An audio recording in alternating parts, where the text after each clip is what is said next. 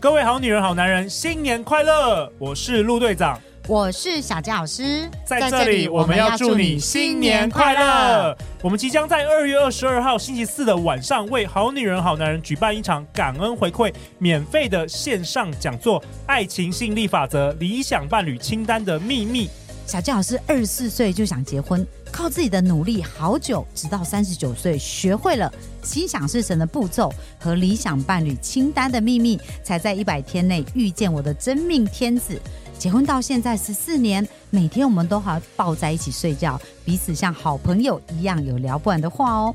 想要像小佳老师一样，在一百天内脱单遇见对的人吗？想要轻松遇见爱吗？想要启动你的爱情超能力吗？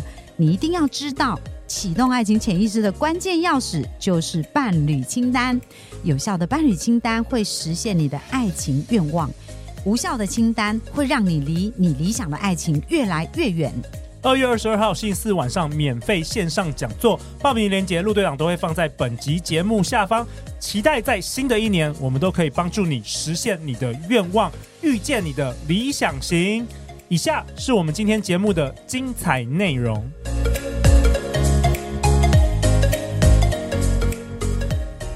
大家好，欢迎来到《好女人的情场攻略》，每天十分钟，找到你的他。嗯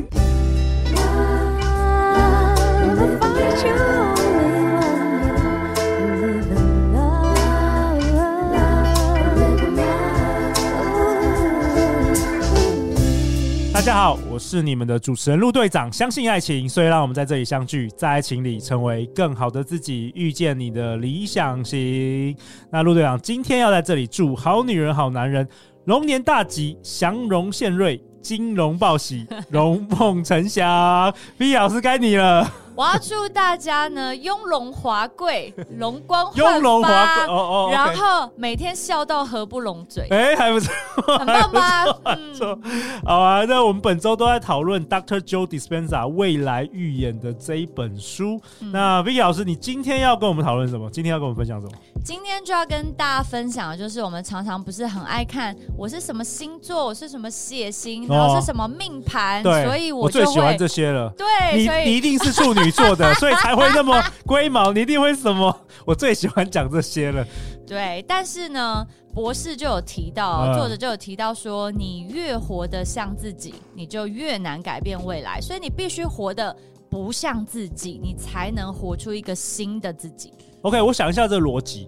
OK，前几集我们有说嘛，我们想法能够有创造能量嘛，然后能够那个能量能够显化，能够改变这个现实。那假设我们活得像自己，表示我们的想法都完全一样的时候。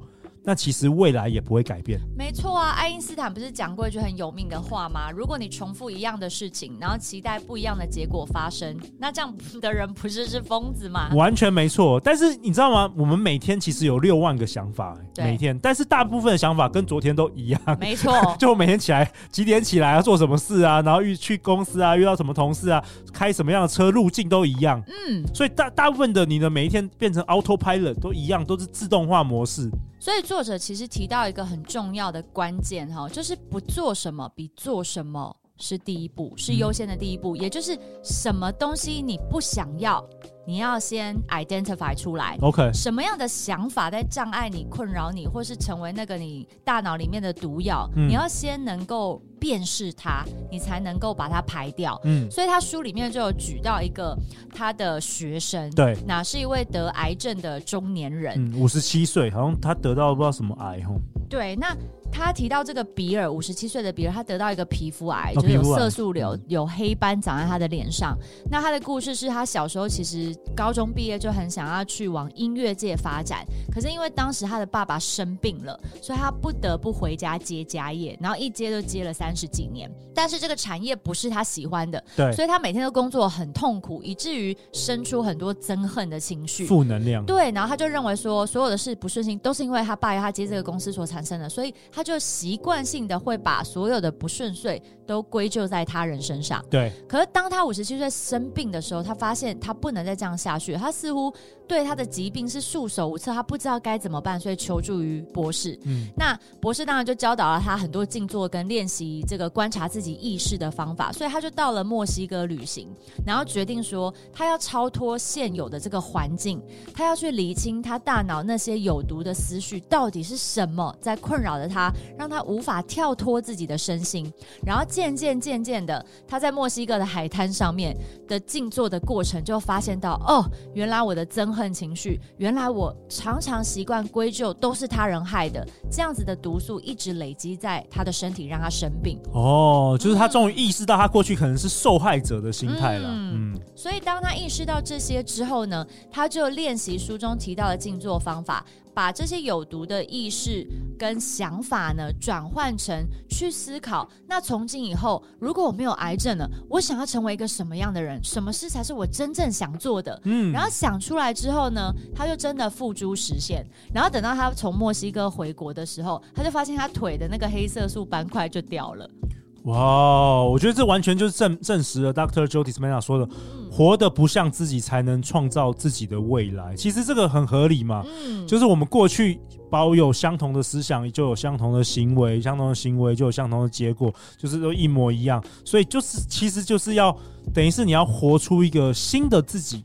对，所以很多人，比如说他在生气啊，或是委屈的时候，就会对自己有一些自我对话，说：“我就是这样，我就是这样，所以我才会怎样。”或是在跟别人吵架的时候，就会说：“我就是这样，你还不了解我吗？”那这个时候小心哦，你就已经陷入到你就是怎样，那你当然无法改变呐、啊嗯。没错，没错。对，所以僵化的思考。对，所以如果你能静坐到一个相对安静的状态，当你开始练习，也许只是观察呼吸，也许也许只是到一个大自然里面放空，也许。只是你在泡澡，有一些片刻的安静的时候，你开始看见，原来这些思想方式其实是你不想要的，而且它造就你后面这些接踵而来的负面情绪，那你才可以开始想办法丢掉它。对，自我觉察很重要了，自我觉察。嗯。然后我发现。真的，我们人好像有的时候随着这个年纪的增长啊，心态啊、思想会越来越固化。我们已经很习惯用相同的方式做事了，所以要改变，其实说真的有蛮多挑战的。但是 Dr. Joe Dispenza 有分享几个创造新的心灵的，他说有四个问题，也分享给我们好女人、好男人。他说第一个，你可以思考，如果怎么样怎么样，会是什么样的感觉？用 if 如果，如果怎么样会是什么样的感觉？那第二个。问题你可以思考是，那更好的方式会是什么？那第三个是，假如我是这种人，活在这样的现实会怎么样？就比如说你有你有一个呃梦想的生活，那假梦想你想要成为梦想的某某个人，假如我是这种人，活在这样的现实会怎么样？你开始让这个潜意识开始发挥你的想象力。然后第四个问题就是，历史上我最佩服的人是谁？他令人钦佩的特质是什么？然后你去预演，你自己去预演越多次，你的头脑跟人生其实它。Dr. Joe Dispenza 说，你就会改变的更多。我觉得大家不要小看这些开放型的问句哦，开放型，因为开放型的问句，它就会迎接来无限的可能，突破你的框架了。对，其实我看完这本书之后，我真的有尝试练习。比如说有一次我在教课的场域上，那那是一个比较多人、比较紧张的场域，那就有一个学生问了一个比较针对性的问题，然后当下我就很紧张，我下意识的就发现到我很想要 defense 我自己，哦，我的盾牌竖起来了，我很想要。回答来证明我很厉害，要反击他。嗯、对，可是因为看了这本书，我有练习嘛，哦、所以我就想象说，我现在是一个我很崇拜的老师上神。我看我内心会用什么方式？对，浮现他那个慈祥和蔼的老杯杯笑容。然后我心想，如果今天是我问他这个问题，他会怎么回答？对，对，我立刻就感觉到我脸的紧绷消失。哦，你后来没有没有对没有没有那个？对，我不想捍卫，因为你可能你过去是不是只要有人 challenge 你，你马上哎，欸、对，我其实是很专业，我很棒的哦，你不要，你不能 challenge 我。对，所以 这个救有救我救我，没错。当你的自我觉察能力提升了，或者是说你有一个很棒的可以仿效的对象，对，那你就想象那个人附身了，他一定不会说出 攻击人或者是想要 defense，因为他已经厉害到不需要捍卫他自己了嘛。对啊，那他会怎么回答这个问题呢？如果他心中充满爱的话，他一定是想怎么样可以让我学生过得就是理解这件事，没错，而不是想说，哎，你怎么可以 challenge 我？你是觉得我不够好吗？你觉得我不有资格当瑜伽老师吗？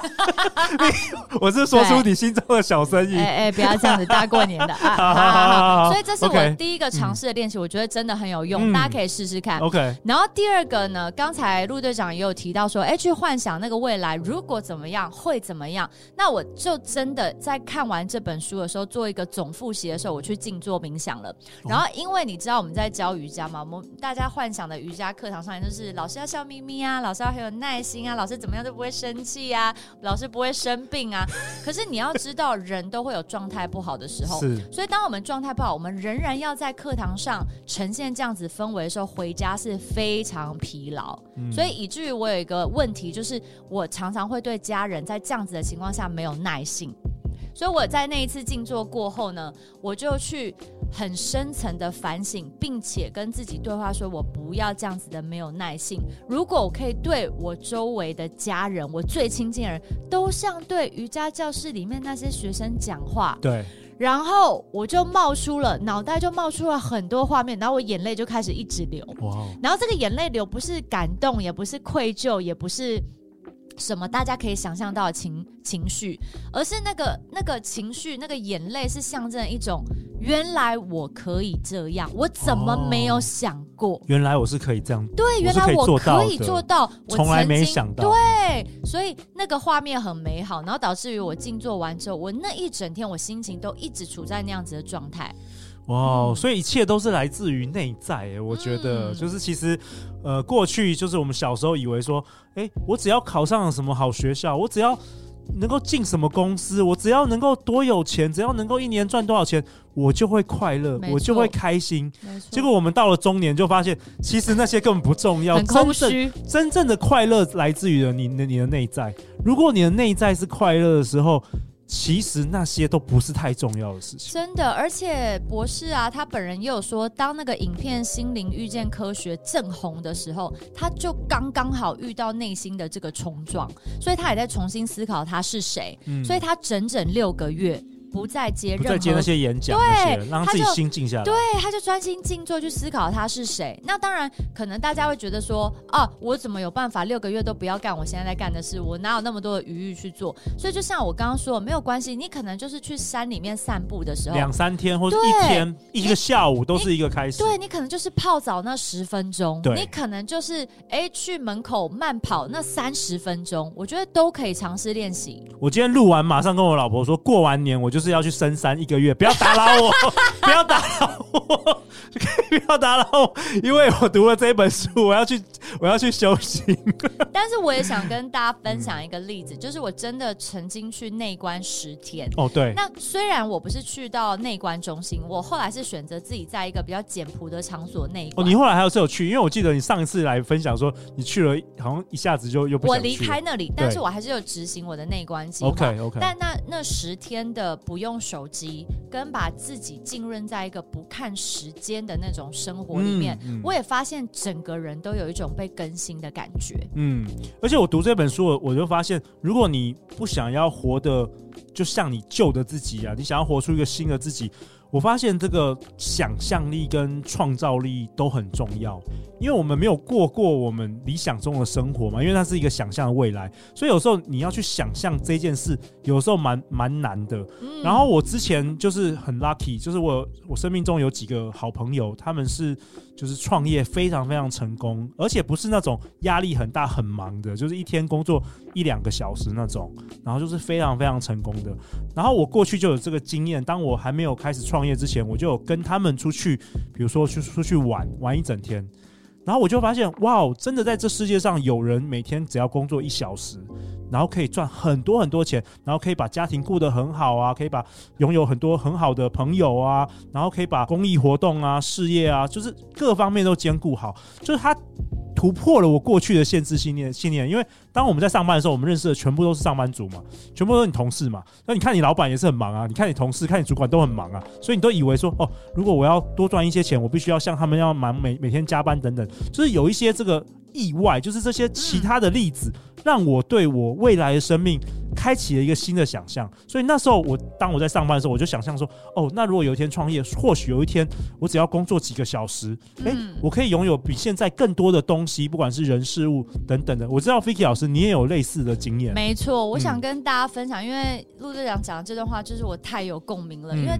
当我开始教学瑜伽的时候，我的想象世界也是，哎、欸，我要教课才有钱，我要教课才有钱。对，所以你每天八小时要给他填满，所以我要去接很多的课，一直接案。对，就像很多自雇者刚开始的阶段。对，但当时就有一个朋友就告诉我说，呃，谁说？